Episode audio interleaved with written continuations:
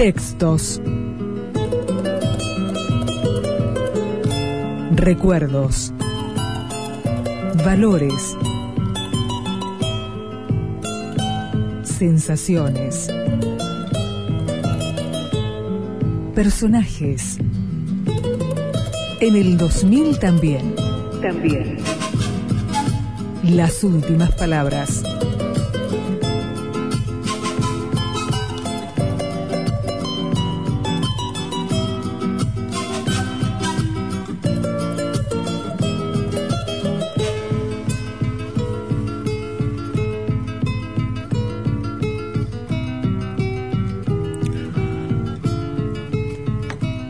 Los compadritos no sentían preocupación por las críticas.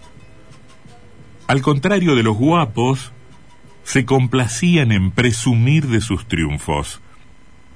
No se percataban, sin embargo, de las señales que se percibían en aquellas medias palabras, tampoco en prestigios edificados de famas confirmadas por otros, nunca por el protagonista la extroversión no siempre era buena propaganda.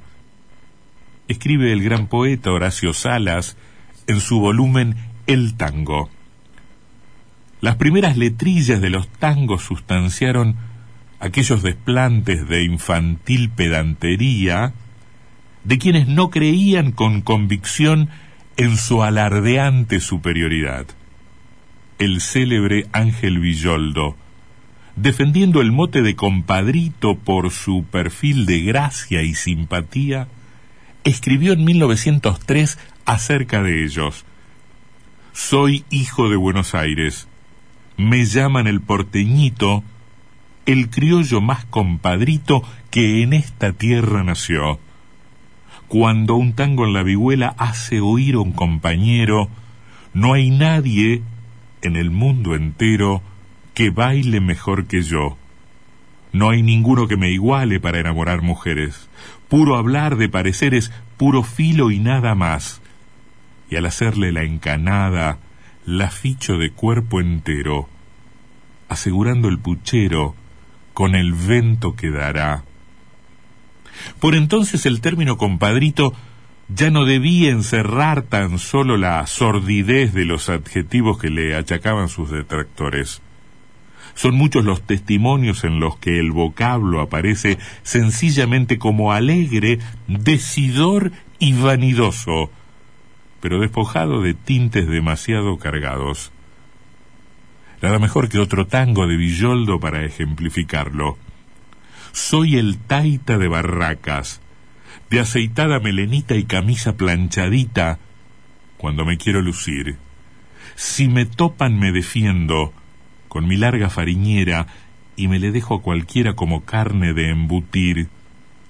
Si se trata de alguna mina, la meneguina la le hago largar y si resisten aflojarla, con asustarla, no hay más que hablar. Soy amigo de trifulcas, que se arman en los fondines, bailongos y cafetines, con los taitas de chipé hiperbólico constituía parte de la actitud y del modo de engrupirse. Esto es, mostrarse colmado de presunción, ya en el ademán que conducía a la bravuconada, ya en el llamativo vestuario.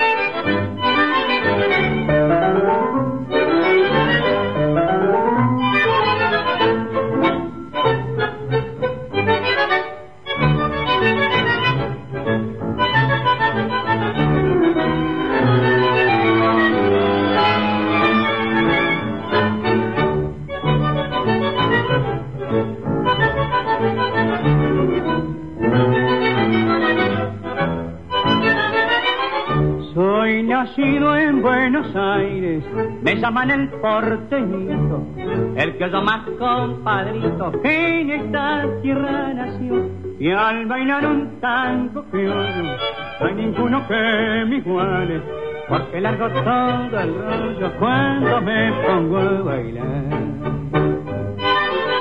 Ahora que está lindo el baile, príndase comadre, y el compadre,